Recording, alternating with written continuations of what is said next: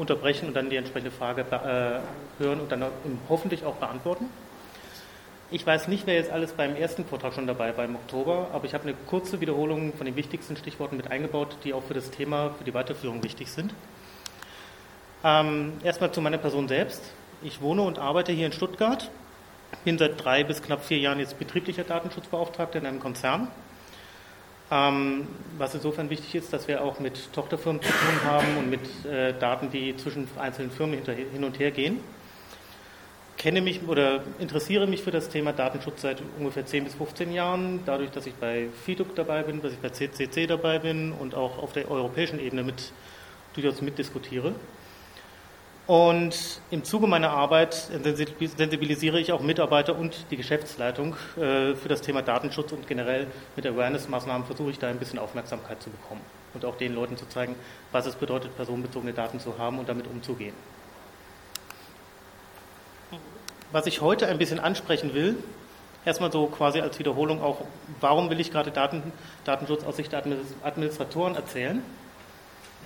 Ähm, dann eine Erweiterung machen äh, zu einer Informationsklassifizierung, also was, äh, wie äh, sortiere ich Daten ein gesetzlich, aber auch dann im Kontext. Ähm, möchte etwas näher auf technisch-organisatorische Maßnahmen eingehen, die man braucht, um überhaupt personenbezogene Daten speichern zu dürfen oder verarbeiten zu dürfen. Äh, möchte auf die Novellierung des Bundesdatenschutzgesetzes eingehen, die im September 2009 passiert ist. Ein bisschen so die, die Änderungen, die Neuerungen bringen was durchaus auch gerade für, für Systemadministratoren interessant sein kann, weil sie sie letztendlich umsetzen müssen.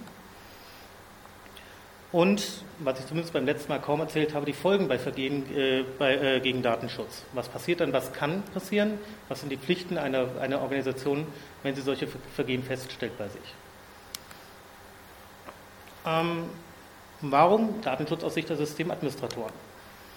Ist eigentlich ganz einfach. Wir kommen immer an die Rohdaten dran egal was die, äh, was die Benutzer vorne sehen. Wir kommen an die äh, echten Daten ran. Wir können sehen, welche Daten werden gespeichert. Wir können im Zweifelsfall auch entsprechende Statistiken erstellen, wenn wir das wollten, oder Korrelationen machen. Wir können sagen, wie viele Leute sind, sagen wir mal, männlich und weiblich in irgendwelchen Datenbanken. Wir können auch nach, nach Alter sortieren. Selbst wenn das, das Programm vorne nicht, äh, was der Anwender nutzt, nicht kann, wir können es, weil wir einfach auf den gesamten Datenbestand zugreifen können.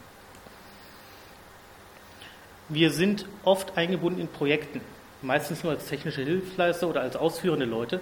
Aber genau da müssen wir im Zweifelsfall darauf achten und auch schauen, ob die, äh, ob die Daten, die wir da mit einbringen, die einfließen, personenbezogen sind und wenn ja, ob sie besonders geschützt sind oder geschützt werden müssen.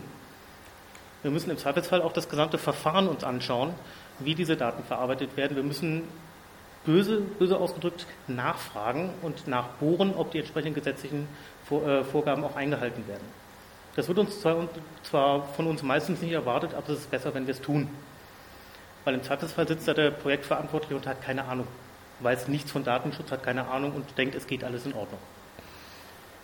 Wir müssen mitdenken, gerade bei Auftragsdatenverarbeitung. Auftragsdatenverarbeitung bedeutet, dass wir, wir entweder äh, unsere Daten an eine andere Firma geben, damit sie für uns diese Daten weiterverarbeitet, oder wir von einer Firma diese Daten bekommen.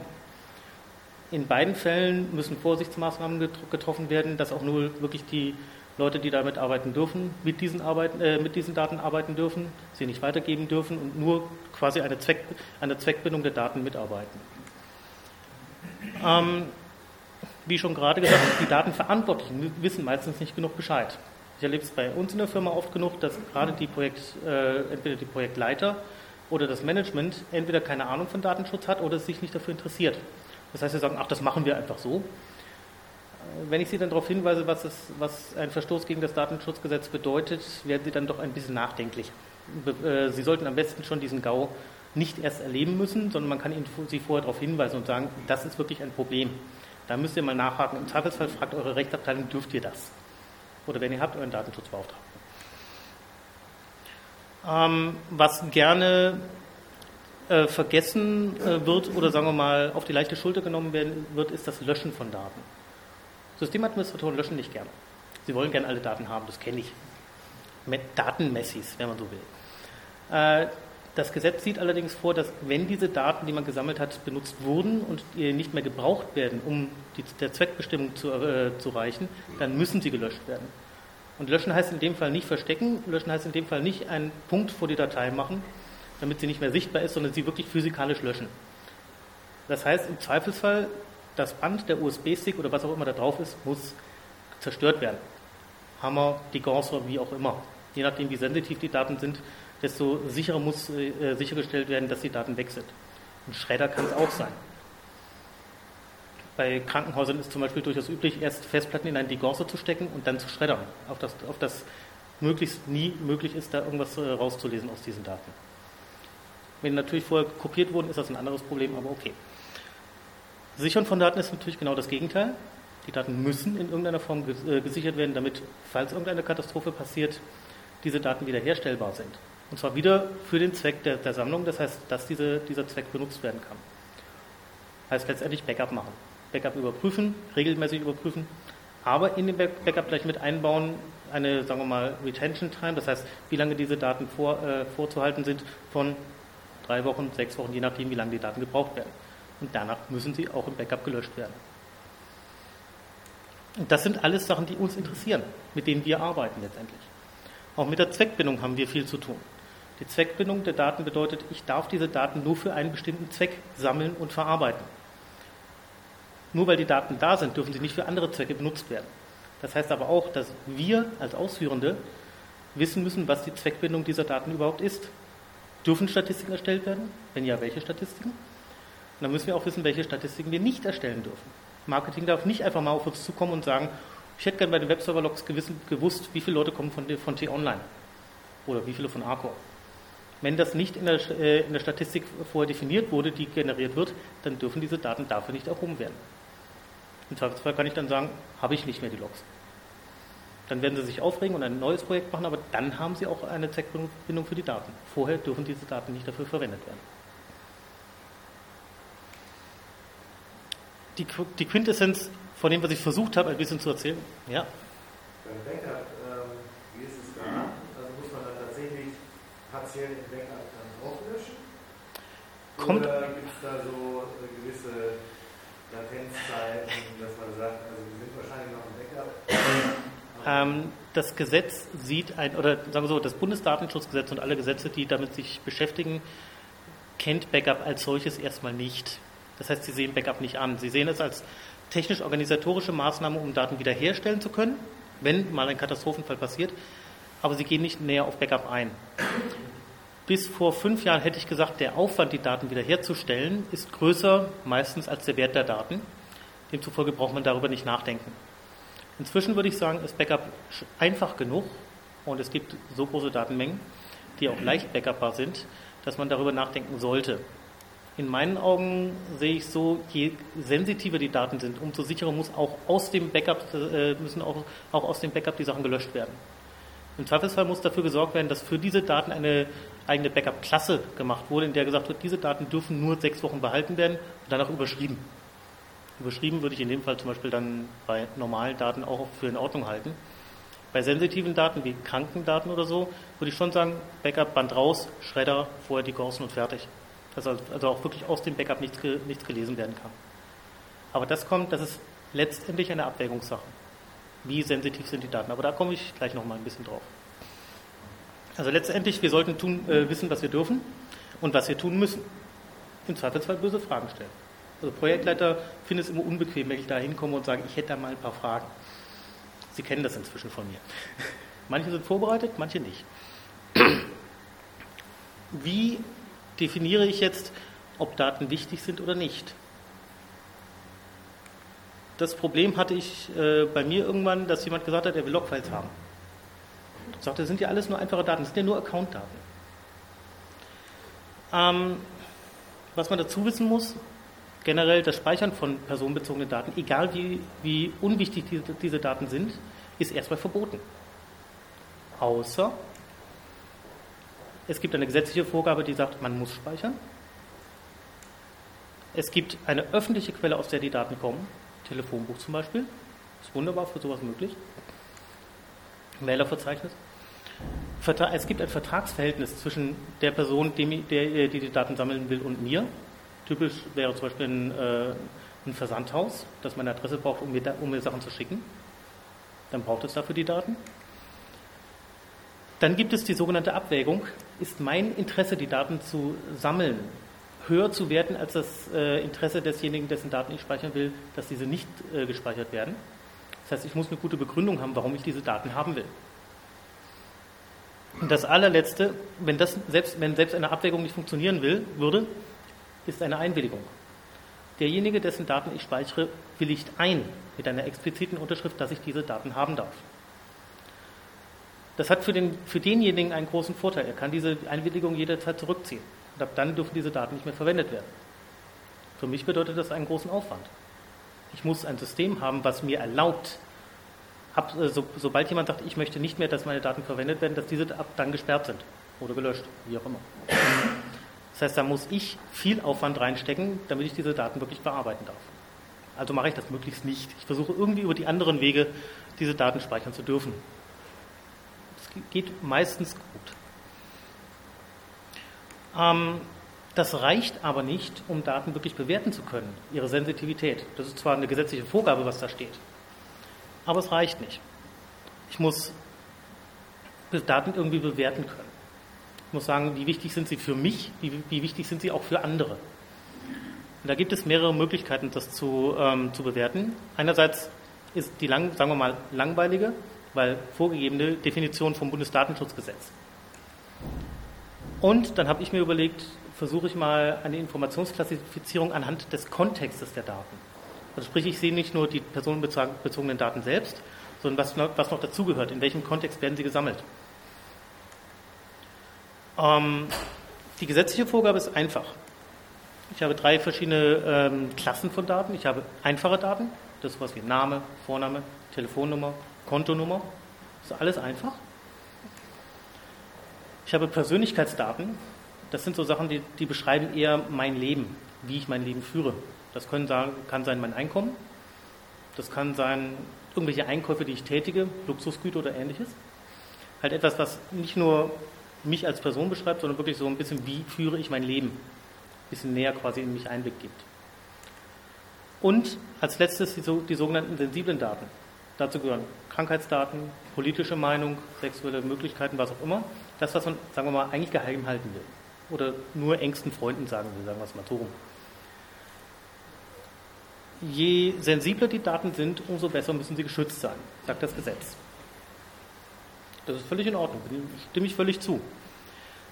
Das sagt aber nur aus, dass wenn man nur diese Daten sieht, nur diese personenbezogenen Daten, dass dann diese Klassifizierung passt. Was passiert aber, wenn ich zum Beispiel, ähm, sagen wir mal, Name und Vorname oder Accountname im Zusammenhang mit einer Zeitstelle? Dann habe ich plötzlich, wenn ich das gründlich mache, einen Kontext, in dem ich äh, Arbeitszeiten zum Beispiel tracken könnte wo das, der, der, der Wert des Datums Name oder Accountname viel höher zu bewerten ist. Weil ich da plötzlich viel mehr Korrelationen machen kann. Und deswegen habe ich versucht, da ein bisschen was mit dem Kontext zu machen. Ähm, was ich dann gefunden habe, oder wo ich sehr froh war, das Bundesverfassungsgericht hat eine ähnliche Position. Das sagt, man darf nicht nur die Daten an sich sehen, sondern man muss, man muss den Kontext sehen. Man muss auch sagen, welche anderen Daten hat man schon gesammelt. Wie viel hat man schon über die Person mit dem, äh, womit man dann ein Profil zum Beispiel erstellen könnte. Sehr deutlich wurde es, als es um die Vorratsdatenspeicherung Speicherung ging letztes Jahr. Da hat das Bundesverfassungsgericht gesagt, ja, ihr dürft prinzipiell eine Vorratsdatenspeicherung haben, aber nur, wenn ihr sonst überhaupt keine anderen Daten über diese Person habt. Das heißt, wenn Sie die Vorratsdatenspeicherung haben wollten, müssen Sie alle anderen Datenquellen wegwerfen. Fand ich eine gute Idee. Ähm, und dann habe ich halt versucht, mal ein bisschen mir zu überlegen, wie würde ich es machen. Scoring ist da vielleicht ein böses Wort, weil es eher um Schätzungen dabei geht, aber ich fand die Möglichkeit im Kontext zu sehen, das Ganze, als Score dann irgendwas zu sehen, durchaus passend. Und ich habe das Ganze mal versucht zu klassifizieren. Wenn jemand bessere Ideen hat, ich bin gerne zur Diskussion bereit, wir können gerne da was Neues finden. Ich habe es erstmal nur aufgeschrieben und gedacht, ich probiere es mal bei uns umzusetzen in der Firma. Bisher klappt es ganz gut. Es gibt unkritische Daten. Das sind welche, die muss ich zum Beispiel sammeln, weil ich eine gesetzliche Vorgabe habe. Das kann sein, zum Beispiel in der Personalverwaltung, dass sie meine Kontodaten haben. Ich mag das vielleicht nicht, aber sie brauchen es natürlich, damit sie mein Gehalt zahlen können. Sie wissen auch, wo ich wohne, müssen sie wissen. und diverse andere Sachen, die Sie einfach haben müssen. Im Zweifelsfall müssen Sie ja auch zum Beispiel die Abmeldung durch, für Krankheit haben. Das sind Daten, die würde ich nicht unbedingt jedem geben, aber Personalabteilung braucht sie. Gehört zu ihren Aufgaben, muss sein. Für ordnungsgemäßen Betrieb notwendige Daten.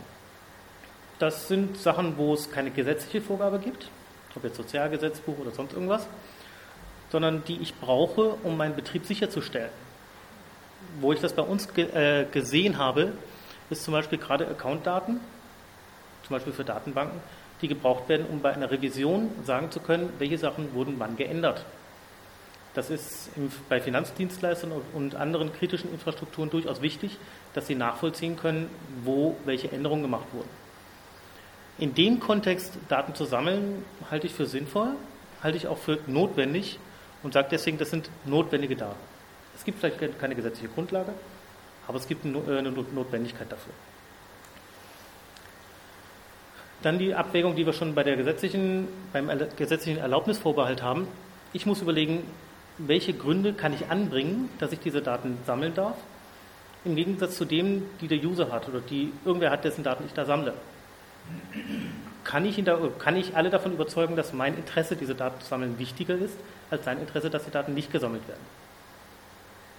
Spontanes Beispiel, was mir einfiel, war sowas wie äh, Videoüberwachung am Arbeitsplatz, die natürlich nicht da erlaubt ist. Aber wenn jetzt zum Beispiel ähm, das private Surfen erlaubt ist, muss es möglich sein, dass zum Beispiel äh, ein Proxy dazwischen ist, der Content Filtering macht. Wäre eine Möglichkeit, dass man sagt, meine Abwägung oder mein Interesse, meine Rechner sicher zu halten und da keine, äh, keine komischen Seiten hochzuladen, ist höher, als sein Interesse, frei surfen zu dürfen. Das kann auch zu Hause letztendlich. Und als allerletztes kritische Daten für die kann ich eigentlich noch nicht mal eine Abwägung machen. Ich brauche es aber, weil ich irgendwas anderes, sagen wir mal, beweisen muss. Ich hatte in dem Fall bei uns zum Beispiel das Problem, dass wir Gesprächsaufzeichnungen machen müssen teilweise. Da gibt es nur rudimentäre gesetzliche Grundlagen, aber ich muss irgendeine Möglichkeit finden zu sagen, ja, von, für Teile von unserer Firma brauchen wir eine Gesprächsaufzeichnung, also müssen wir es zulassen. Wir haben es in dem Fall noch ein bisschen eleganter gemacht, indem wir bei vielen Leuten einen, äh, Stoppknopf äh, eingerichtet haben. Wenn nicht aufgezeichnet werden soll, drückst du darauf und fertig. Aber es, ist, es sind kritische Daten, weil wir können von vornherein nicht sagen, was für, was für Gespräche äh, geführt werden. Privatgespräche könnten es sein, können wir nicht verbieten. Und deswegen haben wir gesagt, diese Daten sind kritisch, müssen besonders behandelt werden, müssen im Zweifelsfall möglichst schnell außer Zugriff gehen, sagen wir es so rum, dass keiner mehr darauf zugreifen kann und Zugriff nur mit vier oder acht Augen Prinzip zum Beispiel. Das heißt, da haben wir besondere Sicherungen uns äh, einfallen lassen, damit diese kritischen Daten auch wirklich nur dann in Zugriff sein können, wenn jemand darauf zugreifen darf, wenn es quasi wirklich eine Vorlage gibt, wo es heißt, jetzt brauchen wir wirklich diese Daten, um was zu überprüfen.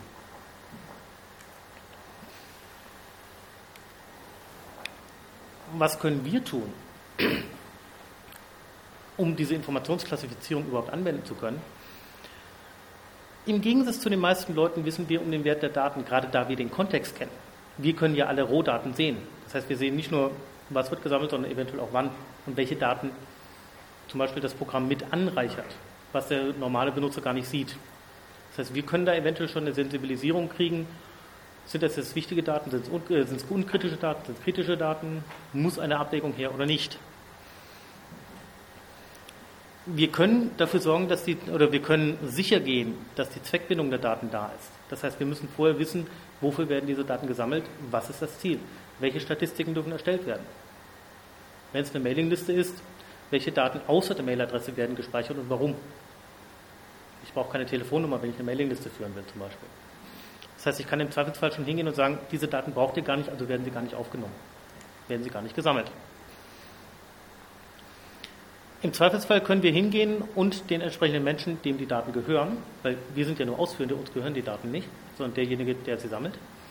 Wir können ihn nach der Verfahrensliste fragen. Eine Verfahrensliste wird benötigt, wenn man personenbezogene Daten äh, sammeln will oder verarbeiten will.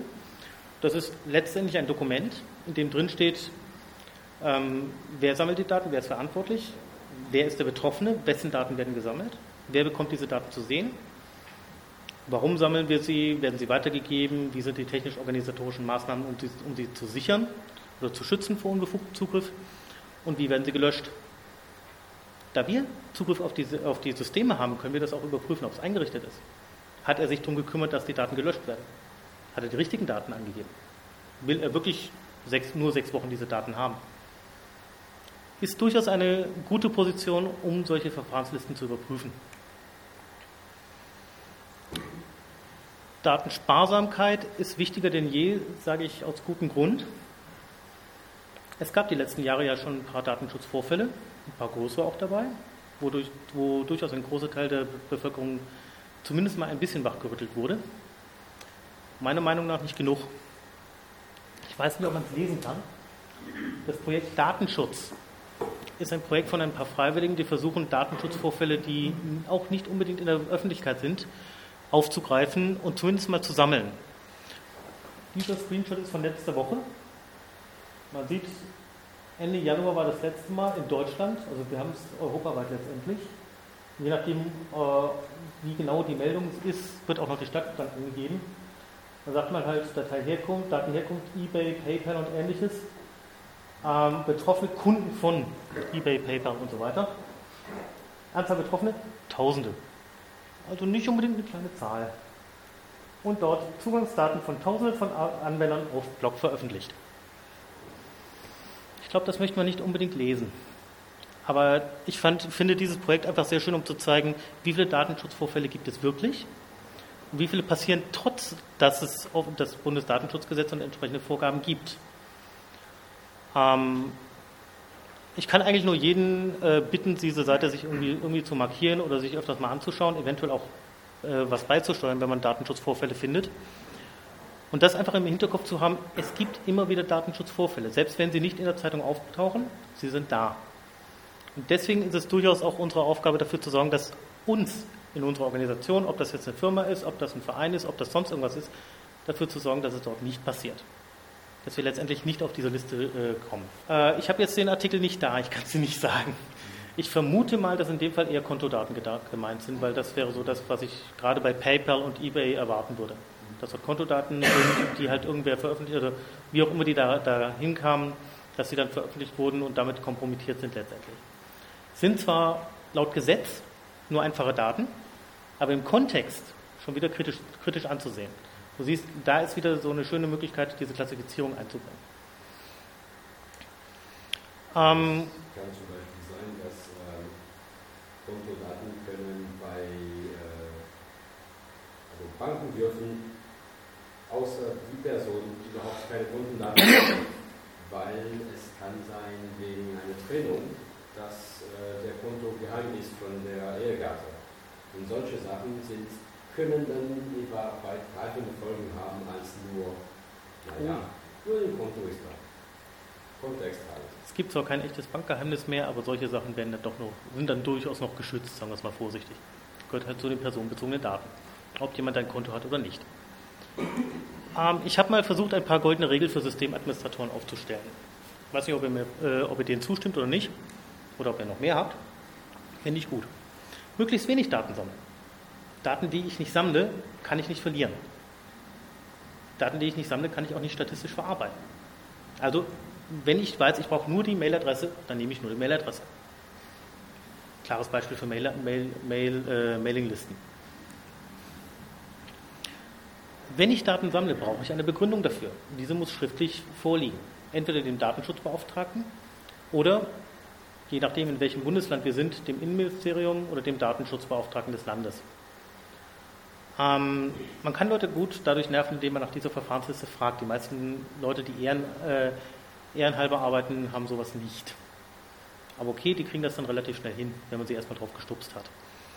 Ähm, ist aber gerade für zum Beispiel Projekte sehr wichtig, dass man den Projektleiter möglichst frühzeitig sagt, dass man sowas haben will oder dass sie sowas ausfü äh, ausfüllen müssen. Das ist ganz wichtig. Selbst wenn eine Firma einen Datenschutzbeauftragten hat, er ist nicht dafür ver verantwortlich, die Daten zu sammeln oder dafür zu sorgen, dass er die Daten bekommt, sondern die Leute müssen zu ihm kommen und ihm diese Verfahrenslisten geben.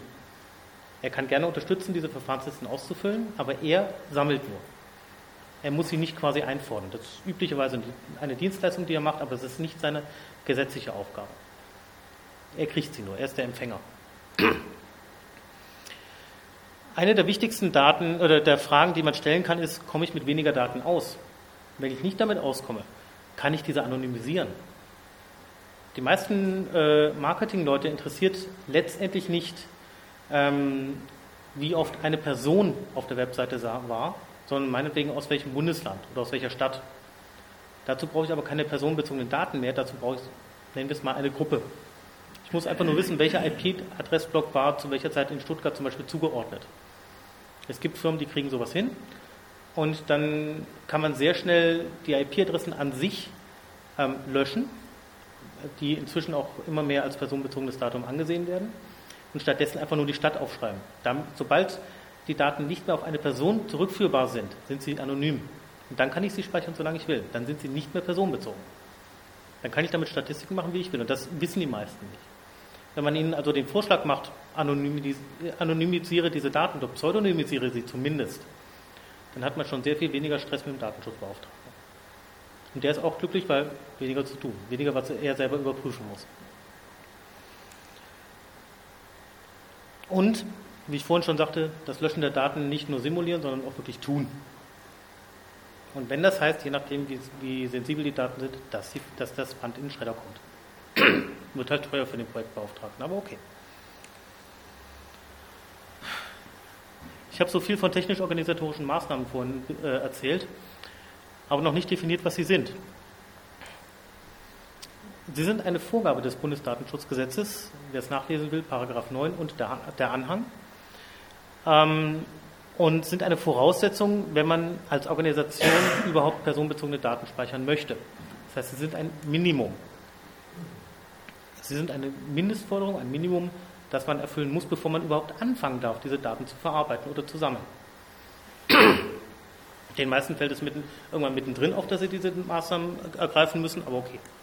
Ging, ging mir ähnlich vorher auch. Ähm, ich habe die Mindestanforderungen mal einzeln aufgeschrieben, um sie ein bisschen zu erklären. Äh, das Gesetz ist relativ vage in der konkreten Aus, äh, Ausgestaltung dieser Mindestanforderungen und hat mehr oder minder nur Stichworte genannt. Es muss eine Zutrittskontrolle geben zu den Rechnern, auf denen diese Daten gespeichert oder verarbeitet werden.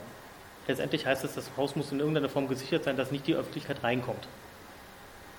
Ob das verschlossen ist oder mit Empfang, ist die einzelne, Aus, ist die einzelne Ausprägung, aber es darf nicht einfach jeder reingehen können und mal bis zum Rechnen, bis zum Serverraum durchlaufen können. Eine Zugangskontrolle heißt, der, der, das Rechenzentrum selber muss auch noch ge, äh, gesichert sein, und zwar anders als, das, als die Haustür. Das heißt, das, durch die Haustür kann der eine Schlüssel sein, ins Rechenzentrum kann die andere, kann die andere Tür sein, äh, kann der andere Schlüssel sein. Ähm, und genauer, genau, genauer gesagt zum Rechner selber, sprich ins Rack rein muss ich, äh, darf ich nicht so einfach kommen. Zugriffskontrolle heißt, ich muss mich an dem Rechner authentisieren, auf dem ich äh, arbeiten will und ich muss mich letztendlich an der Applikation authentisieren, mit der ich die Daten verarbeite. Während mein, nur während mein Rechner kommt, kann mit den Daten arbeiten, ist schon mal schlecht. Weil die Applikation selber, ich kann ja auf meinem Rechner viele verschiedene Applikationen haben. Ich kann einen Access haben, ich kann einen Oracle Client haben, sonst irgendwas. Und auch da muss ich mich nochmal authentisieren, damit ich wirklich auch der Applikation sagen kann, ich bin derjenige, der damit arbeiten darf. Nur an meinen Rechner zu kommen, darf nicht reichen. Ich, hab, ich muss eine Weitergabekontrolle haben. Ich muss irgendwie dafür sorgen, dass die Daten nicht unbefugt weitergegeben werden. Das heißt, nicht einfach USB-Sticks an meinem Rechner dran lassen, nicht von diesem Rechner, auf dem die Personendaten verarbeitet werden, mailen, SCP, FTP, was auch immer, darf einfach nicht möglich sein. Sonst könnten die, diese Daten weiter, äh, irgendwie weitergehen. Und das darf nicht passieren. Also was auch immer PayPal da gemacht hat, dass diese Daten verloren gegangen sind, irgendwie hat die Weiter Weitergabekontrolle nicht funktioniert. Ja.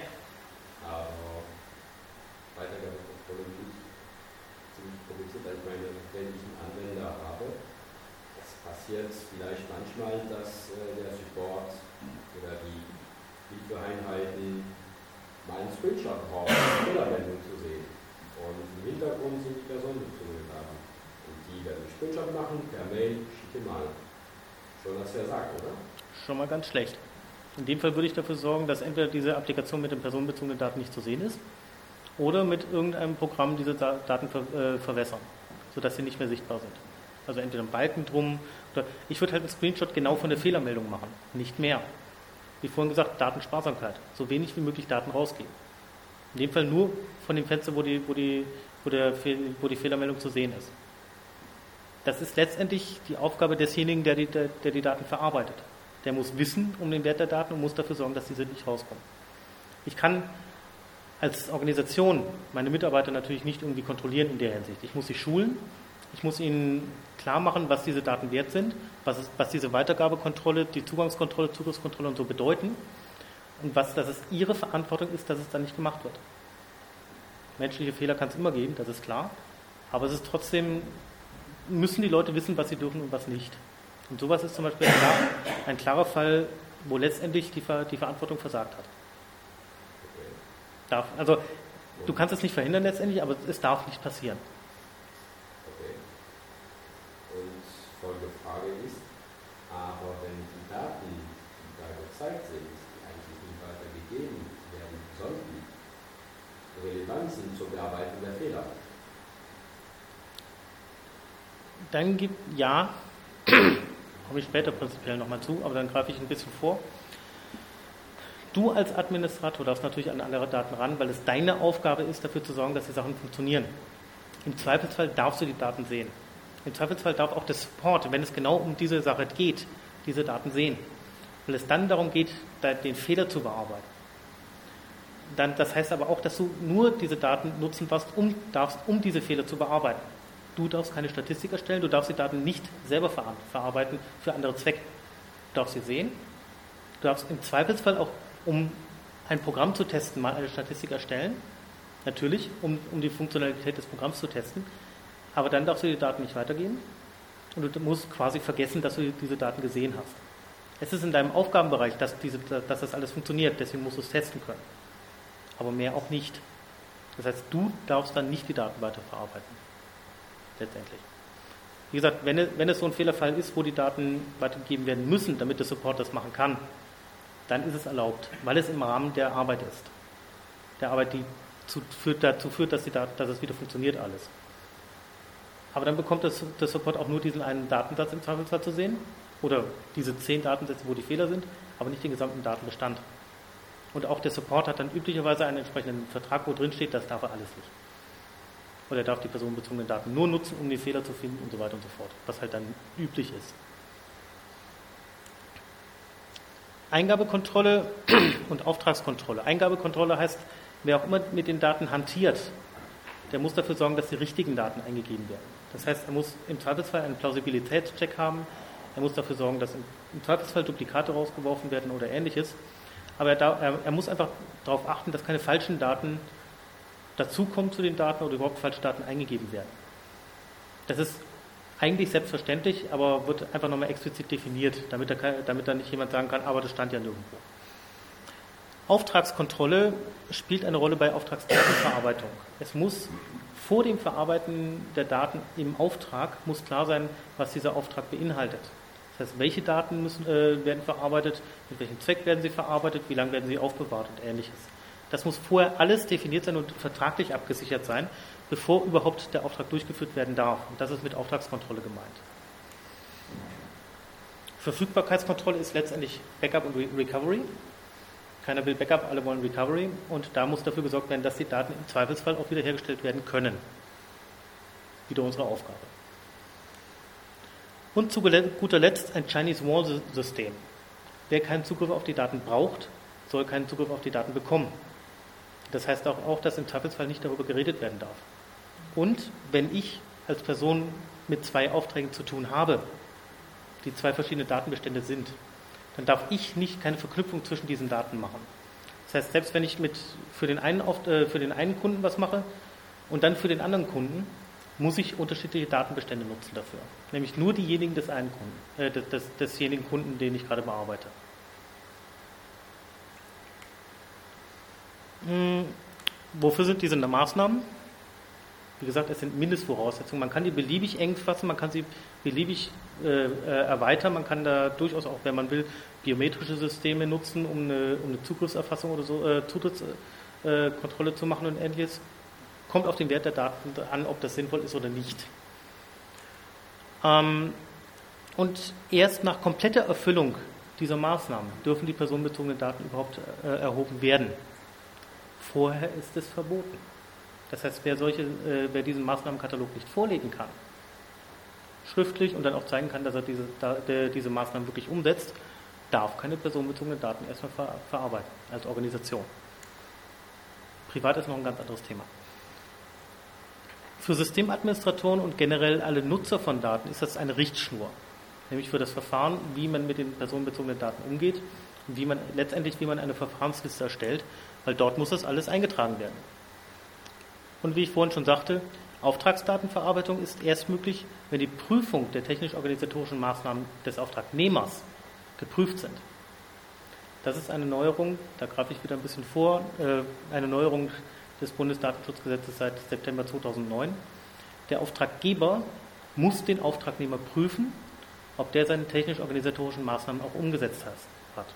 Im Zweifelsfall muss er wirklich zu ihm hinfahren und gucken, was macht er alles. Muss ich die Liste vor, vorgeben lassen, muss dann sehen, funktioniert das überhaupt. Komme ich selber an das Rechenzentrum ran? Wenn nein, warum nicht? Was hält mich davon ab? Und solche Sachen. Nachdem ich da gerade schon ein bisschen äh, vorgegriffen habe, was dürfen Administratoren überhaupt, wenn sie Zugriff auf die Daten haben? Sie dürfen Einsicht nehmen zur Pflichterfüllung. Das heißt, wenn etwas nicht funktioniert, müssen Sie nachschauen, warum tut es nicht. Das heißt im Zweifelsfall, Sie müssen Tests machen. Das heißt auch, Sie dürfen im Zweifelsfall dafür in die Daten reinschauen. Um zu schauen, sind die Daten in irgendeiner Form kaputt, haben Sie Umlaute, wo Sie keine Umlaute haben sollen oder solche Spielchen, da müssen Sie halt reinschauen. Gehört dazu. Ist letztendlich unser täglich Brot. Sie dürfen aber halt nicht Statistiken erstellen, weil die, äh, weil die Zweckbindung der Daten immer noch gegeben ist. Selbst wenn wir eine Ausnahme bekommen, um die Daten kurzzeitig äh, einzusehen, ist die Zweckbindung immer noch da. Das heißt, wir dürfen, keine, äh, wir dürfen mit den Daten nichts weitermachen. Wir dürfen sie auch nicht korrelieren mit anderen Daten. Und wir dürfen Sicherheit einbringen, womöglich. Das heißt, wenn uns irgendeine Möglichkeit einfällt, die Daten noch besser zu sichern, im Zweifelsfall auch gegen uns selbst, umso besser. Sollte man dann durchaus überlegen, ob das notwendig ist.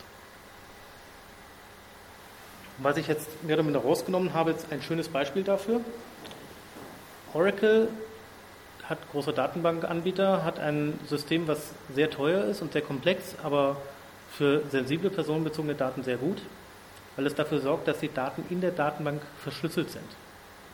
Und zwar so, dass nur der autorisierte Benutzer am Ende die Daten im Klartext sehen kann. Der Administrator kann sehen, es sind Daten in der Datenbank. Er kann auch Abfragen ausführen, um zu sehen, ob irgendwelche irgendwelche Ausgaben kommen. Er kann die Daten selber aber nicht lesen. Das heißt, der Administrator hat keine Möglichkeit, diese Daten auszulesen. Er kann Funktionen testen. Er kann auch Funktionen mit den Live-Daten testen, aber er kann, nicht, äh, er kann nicht sehen, ob die Daten richtig sind. Was durchaus praktisch ist, weil dann kann er nichts ausplaudern. Dann kann er erst gar nicht in diese Daten reinschauen. Er kann nur sehen, funktioniert es oder funktioniert es nicht. Ist für sensible Daten wie Patientendaten oder ähnliches durchaus gut. Kann man jetzt diskutieren, wo es sinnvoll ist, aber es gibt zumindest diese Möglichkeit. Das ist dann letztendlich immer eine Geldfrage, ob man es einsetzt oder nicht. Gut, Novellierung Bundesdatenschutzgesetz. Habt ihr schon mal davon gehört? Wisst ihr, dass es das gab? Wisst ihr, was es bedeutet? Habe ich alle erschreckt? Ah, es gibt eine Reaktion. ähm, die Novellierung ist in einigen Punkten durchaus groß, weil sie Änderungen mitbringt, die zwar die teilweise ziemlich weitreichend sind. Ich habe letztendlich nur ein paar Punkte rausgenommen, weil ich, das, weil ich diese Punkte für die wichtigsten halte. Es gibt noch ein paar mehr, aber das sprengt letztendlich dann irgendwann den Rahmen, den wir hier haben. Ähm, wichtig ist erstmal, diese Novellierung gibt es seit 1. September 2009. Das heißt, sie ist jetzt knapp, sagen wir mal, anderthalb Jahre alt. Ähm, in einigen Firmen hat sie zu erheblichem Mehraufwand geführt, als sie dann letztendlich umgesetzt werden musste. Andere Firmen betrifft das nicht so ganz, aber letztendlich ist jede Organisation davon betroffen, weil fast jede äh, Organisation irgendwo eine, Adress, eine Adresssammlung hat und diese müssen zum Beispiel umgestellt werden. Es gibt so als Highlight, sagen wir es mal vorsichtig, eine neue Definition für Beschäftigte, die jetzt explizit im Bundesdatenschutzgesetz festgeschrieben wurden ist unter anderem geschuldet Elena, dass man für Elena diesen Zusatz braucht, um diese Daten sammeln zu dürfen. Wir können diskutieren, ob Elena sinnvoll ist. Ich glaube nicht, dass es das ist, aber es ist nun mal ein Fakt, dass es da ist. Demzufolge brauchten Sie erstmal eine Vorlage, eine gesetzliche Grundlage zur Sammlung dieser Daten. Und dazu gehört die Definition von Beschäftigten. Wir haben einen neuen Status der Datenschutzbeauftragten. Ähm, als Datenschutzbeauftragter hat man jetzt einen ähnlichen Kündigungsschutz wie Betriebsräte. Das war vorher nicht der Fall. Aber hier hat der Gesetzgeber ganz klar gesagt, Datenschutzbeauftragte sollen unabhängig sein, sie sollen nicht nur weisungsfrei sein, sondern sie sollen auch äh, ohne Furcht vor einer Kündigung oder ähnlichem oder Repressalien generell arbeiten können. Das wurde sehr deutlich festgeschrieben. Und was auch im Gesetz relativ früh drin steht, ist, dass Pseudonymisierung bevorzugt wird vor der Speicherung echter Daten. Das heißt, es wird wirklich gesagt, oder letztendlich locker gesprochen wird gesagt, Leute, wenn ihr könnt, dann pseudonymisiert die Daten. Wenn ihr richtig gut seid, dann anonymisiert sie. Ähm, da wurde letztendlich das Ganze nochmal verdeutlicht, dass dem Gesetzgeber es äh, lieber ist, wenn die Daten pseudonymisiert sind, als wenn die echten Daten da, da stehen oder gesammelt werden. Ähm, die Rechte der Betroffenen werden verstärkt. Das heißt, ich als Betroffener kann, äh, es muss mir gesagt werden, wo die Daten herkommen. Jeder, der mir irgendein Posting oder Mailing schickt, muss, muss letztendlich dazu schreiben, wer der Sammler meiner Daten ist. Das muss ja nicht unbedingt der, der äh, Absender sein, das kann auch sein, dass er jemanden beauftragt hat, diese, diese Sachen zu senden. Also ich muss einfach sehen können, wo, wer meine Daten gesammelt hat. Und wenn er sie nicht gesammelt hat, sondern von, sondern von jemand anderem sie bekommen hat, muss diese Person oder diese Firma dort stehen. Das heißt, ich muss, ich muss wissen, wo meine Daten herkommen. Die Herkunft der Daten muss, äh, muss angegeben werden. Und ich habe ein Auskunftsrecht, das heißt, die Leute müssen mir antworten. Das war vorher nicht ganz so scharf formuliert, das ist jetzt explizit drin, dass ein, dass ein Auskunftsrecht besteht und die Leute dann auch wirklich sagen müssen, ja, das sind die Daten, die wir im Zweifelsfall über dich haben oder wo sie halt herkommen. Im Zweifelsfall müssen sie halt sagen, nein, wir haben sie nicht, sondern der hat sie. Da muss es auch eine entsprechend, entsprechende Adressanschrift sein, die ich erreichen kann wo ich hinschreiben kann und sagen kann, hier nach 34 musst du mir jetzt sagen, äh, welche Daten du über mich hast. Auftragsdatenverarbeitung und entsprechende Verträge wurden, sagen wir mal, reformiert. Vorher war es nicht so, dass, äh, Auftrag, dass die auftraggebende äh, Partei bei diesen Verträgen viel machen musste, um die Aufträge zu vergeben. Jetzt ist es so, dass sie auch dafür äh, darauf achten muss, dass der Auftragsnehmer die technischen organisatorischen Maßnahmen einhält, die, man, die im, im Bundesdatenschutzgesetz vorgegeben werden.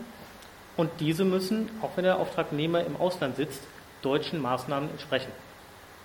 Das heißt, selbst wenn ich Daten nach Indien gebe, muss sichergestellt sein, dass die deutschen technisch-organisatorischen Maßnahmen dort gelten. Sonst dürfen diese Aufträge nicht vergeben werden.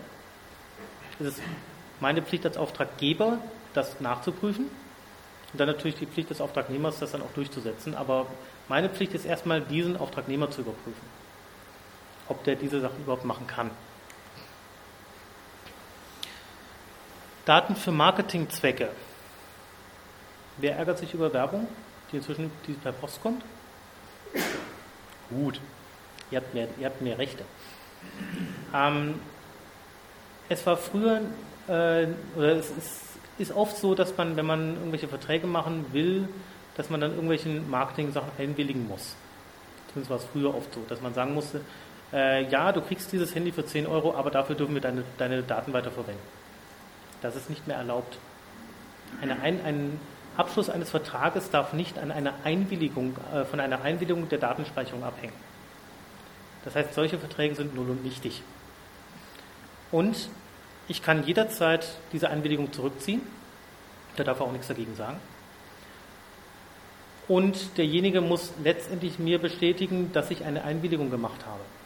Wenn dies per Postkarte passierte, muss er mir einen, Post, einen Brief zurückschreiben, zurückschreiben, ja, wir haben Ihre Daten unter folgenden Sachen gespeichert. Bei E-Mail darf das auch per E-Mail passieren. Da muss er mir trotzdem bestätigen, wir haben diese Daten, folgende Daten über Sie gespeichert. Das muss von ihm kommen, muss nicht, muss nicht von mir kommen, diese Anfrage. Das muss er quasi dann auslösen schon. Und wie vorhin gesagt, er muss mir im Zweifelsfall auch sagen, wo die Daten herkommen. Er muss bei sich speichern. wo er diese Daten von mir herbekommen hat. Er muss, wenn ich auf einer Messe war und ihm eine Visitenkarte gegeben habe, muss er speichern, dass ich ihm auf dieser Messe an diesem Tag diese Visitenkarte gegeben habe. Ob er die jetzt scannt, ein Foto macht oder einfach nur schreibt, Visitenkarte ist dann egal. Aber er muss nachweisen können, dass er die Daten oder wo er die Daten herkommt, her, her hat. Das ist für viele gerade im Marketingbereich sehr äh, neu gewesen und bedeutet, bedeutet natürlich Aufwand. Deswegen gibt es für diese Daten eine Grace Period. Sprich, bis 2012 darf der bisherige Datenbestand weiterverwendet werden, ohne dass die Herkunft mit angegeben werden darf, äh, werden muss. Sobald diese Daten aber geändert werden, also neue Adresse oder so, dann muss die Herkunft mit gespeichert werden. Es wird davon ausgegangen, dass, dass Adressdaten und ähnliche Daten bei Marketingfirmen, sagen wir mal, drei Jahre etwas wert sind und nach drei Jahren werden sie eh rausgeworfen, weil zu alt. Deswegen hat man sich auf diese ähm, Grace Period von drei Jahren äh, letztendlich geeinigt.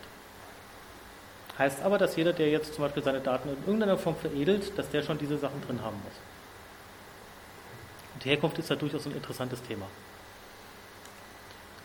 Was haben wir noch? Scoring? Das heißt, es gab damals in den letzten Jahren an irgendwelchen Stellen, zum Beispiel im Bahnhof, ein Auto, wo man seine Daten reinschmeißen konnte. Das gibt da nicht mehr. Also mit der Wettbewerb. Und wenn du das alles ausgefüllt hast, dann kriegst du am Ende des, nimmst du teil an der äh, Verlösung, Verlosung der Auto. Das geht durchaus, weil Sie müssen dir letztendlich dann zurückschreiben, welche Daten Sie von dir aufgenommen haben. Das geht ja dann letztendlich.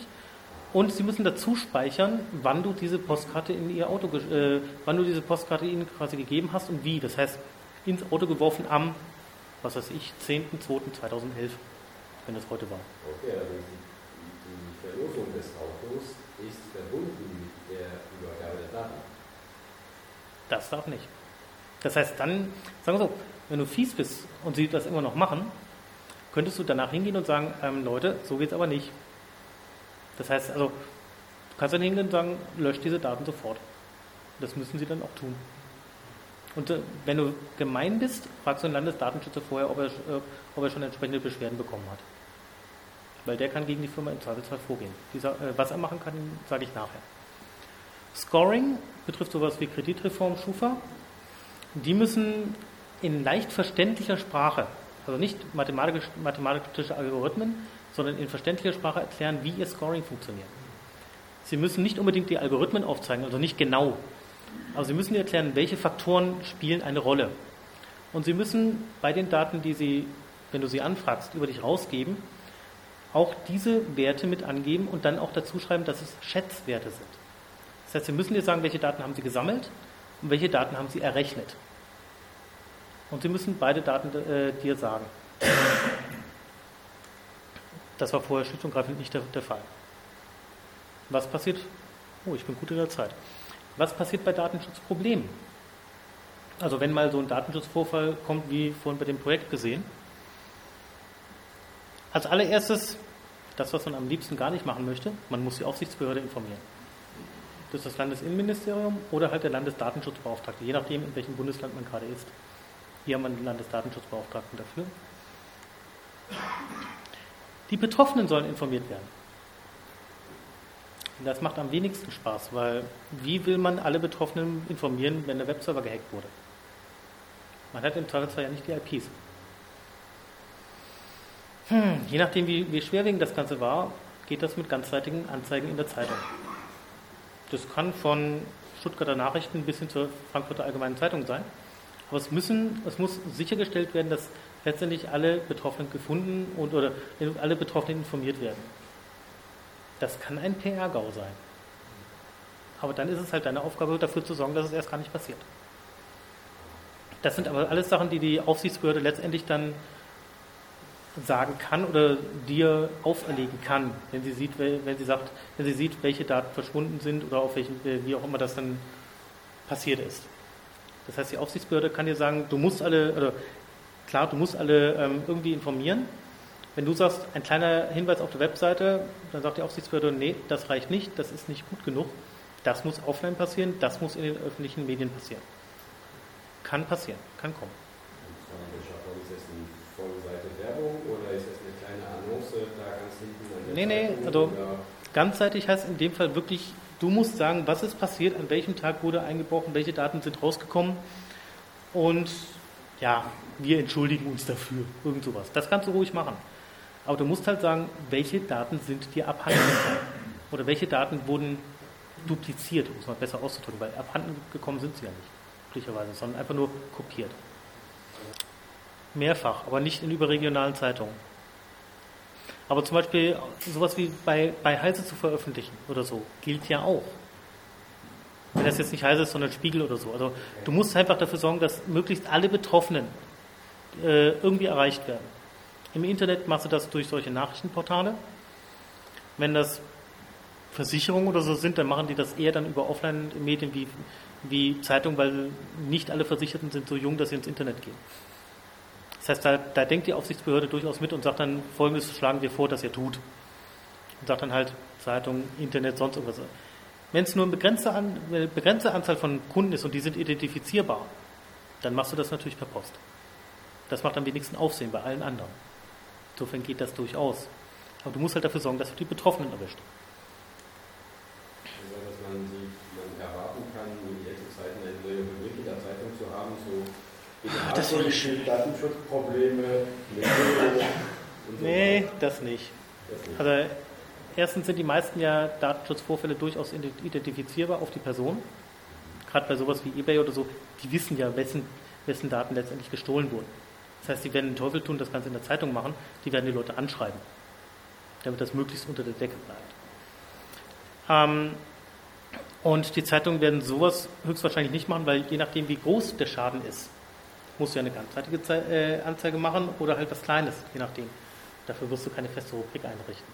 Das wird dann wirklich, letztendlich, letztendlich es, muss es eine Anzeige der Firma sein. Das heißt, es gibt erstmal Geld für die, für die Zeitung.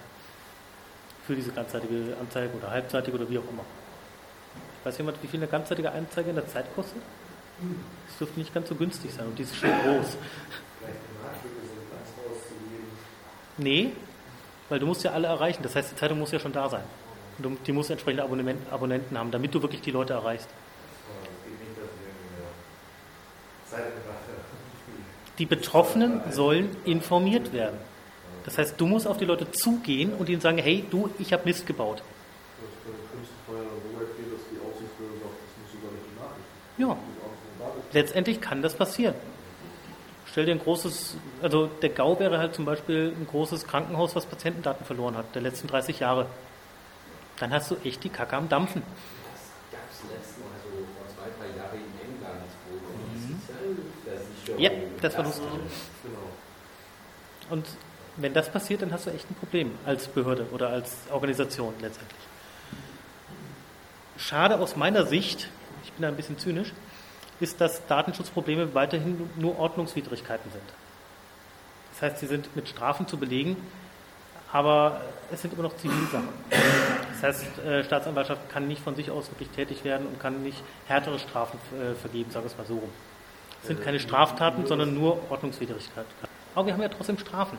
Selbst wenn es keine Straftaten sind, ist es sagen, Bußen, nennen wir es eher Bußen. Ich sollte da Bußen hinschreiben. Das Gemeine ist, jede einzelne Tat wird bestraft. Das klingt harmlos. Aber das bedeutet, dass wenn ich 4000 Datensätze verliere, mich 4000 Mal diese Strafe erwartet. Und 4000 Daten aus einer Ma- Adress-Mailing-Liste ist relativ schnell erreicht. Es reichen auch schon 50. Ähm, und Strafen werden auf natürliche Personen ausgesprochen, nicht auf Firmen. Firmen haben schon, oder Organisationen haben schon das Problem mit dem PR-Gau letztendlich. Natürliche Personen sind die Manager, sind die Datenverantwortlichen letztendlich. Das heißt aber auch, dass deren Managementversicherung nicht zählt. Die greift da nicht ein. Das müssen sie letztendlich, wenn es um Geld geht, aus eigener Tasche be- bezahlen. Ordnungswidrigkeiten. Was gehört zu den Sachen, die überhaupt bestraft werden können oder mit Bußen belegt werden können, ist eine nicht mögliche Überprüfung einer Dateiübermittlung. Wenn die Daten irgend, aus irgendeinem Grund kopiert wurden und auftauchen und die, die Organisation kann nicht nachvollziehen, wie das kommen konnte, dann ist das eine ganz schlechte Situation, weil dann haben sie schon eine Buße letztendlich zu, äh, zu erwarten. Sie müssen in irgendeiner Form nachvollziehen können, wie es passiert ist. Ob das jetzt Logfiles sind oder sonst irgendwas. Nicht vollständig formulierter Auftrag nach, auf, äh, nach Paragraph 11 BDSG, das ist Auftragsdatenverarbeitung. Das heißt, wer da einen laschen Vertrag macht, könnte ein Problem kriegen, weil schon das führt zu einer, zu einer Buße. Auskunft, Auskunftsverlangen nicht korrekt entsprochen. Ich habe eine Firma gefragt nach 34 BDSG nach meinen, nach meinen Daten. Und sie haben, wie das bei dem Informationsfreiheitsgesetz, der Vortragende hat erzählt, sie, sie schicken ihm zwar eine Rechnung, aber sie wissen offiziell nichts über, über äh, seine Person. Das ist ein wunderbares Beispiel zu zeigen, dass das Auskunftsverlangen nicht korrekt entsprochen wurde. Da dürfte die entsprechende Firma dann auch schon wieder ein Bußgeld kriegen. Sie haben, sie, er weiß, dass, dass sie Daten über ihn haben, weil sie ihm eine Rechnung schicken. Sie behaupten aber in seinem Auskunftsersuchen, dass sie nichts haben. Passt nicht zusammen. Demzufolge nicht korrekt entsprochen. Dazu gehört auch Unvollständigkeit. Das heißt, wenn Sie nicht alles, was Sie über ihn haben, ihm schicken, ist das auch nicht korrekt entsprochen. Gerade bei Scoring zum Beispiel, Sie müssen die Schätzwerte mitschicken. Ähm, die Abhängigkeit eines Vertrages von Einwilligung, da haben wir das schon wieder mit dem Auto, ist nicht erlaubt. Das heißt, da kann es dann schon wieder ein Bußgeld geben. Wahrscheinlich haben sie deswegen auch mit diesen, äh, mit diesen Gewinnspielen aufgehört. Kann ich mir gut vorstellen. Und Gemeinheit. Mitteilung an der Datenschutzbehörde oder das Innenministerium oder die Betroffenen nicht rechtzeitig gemacht. Natürlich sagt die Datenschutzbehörde oder die, Auskunft, äh, die Aufsicht auch, ähm, bevor ihr das Leck nicht gestoppt habt, solltet ihr lieber nicht Bescheid sagen oder maximal den Betroffenen. Äh, demzufolge wird gesagt, okay, schließt erstmal das Leck und dann informiert. Aber dann habt ihr maximal drei Wochen Zeit, die Leute zu informieren. Dann müsst ihr es tun. Das muss also zeitnah erfolgen. Wenn das nicht zeitnah erfolgt, ist es eine Ordnungswidrigkeit. Dann kommen wir zu den Bußgeldern. Generell wurden die Bußgeldmöglichkeiten verdoppelt. Ich komme nachher darauf, wie viel das genau ist. Das heißt, der Wert der Daten wurde dann doch ein bisschen angepasst, sagen wir es mal so. Ähm, bis zu 50.000 Euro bei einfachen Ordnungswidrigkeiten pro Datensatz. Ist nicht wenig. Kann, kann bei 50 Euro anfangen, aber je nachdem, wie sensibel die Daten sind, kann es bis zu 50.000 hochgehen. Wenn ich mir vorstelle, ich hätte die Krankheitsdaten, sagen wir mal, von einer Frau Merkel oder so, kann das durchaus interessant sein. Da kann es dann durchaus auch zu, so, zu fünfstelligen Ordnungswidrigkeiten, äh, zu fünf, äh, fünfstelligen äh, Bußgeldern kommen. Kann ich mir vorstellen. Ich weiß jetzt nicht, nach was das geht, aber die Möglichkeit besteht zumindest bis zu 300.000 Euro bei schweren Ordnungswidrigkeiten. Das ist schon ein bisschen mehr. Wie gesagt, pro Datensatz oder pro Vergehen. Oh, da habe ich eine, eine Sache vergessen. Dann erzähle ich die so. Der Unterschied zwischen den einfachen und schweren Ordnungswidrigkeiten ist der Vorsatz. Wenn ich bei einer Überprüfung merke, okay, die Daten sind nicht ganz vollständig oder der Vertrag, der gerade aufgesetzt wird, ist nicht ganz vollständig, dann ist es noch eine, ein, ein einfaches Vergehen. Wenn aber, sagen wir mal, das Kind schon in den Brunnen gefallen ist und Daten sind verloren gegangen, die Auftragsdatenverarbeitung ist im vollen Gange, die Auskunftsverlangen wurden, wurden regelmäßig nicht äh, korrekt beantwortet, dann ist es ein schweres Vergehen. Dann sind die Daten schon weg oder halt falsch beantwortet. Dann werden, äh, werden wirklich die, die schweren Bußgelder benutzt. Und dann kann es wirklich bis zu 300.000 Euro werden, die da letztendlich draufgehen. Ja, so viel zu dem Vortrag. Ich hoffe, ich konnte ein bisschen äh, erhellen, was da inzwischen passiert ist, was möglich ist.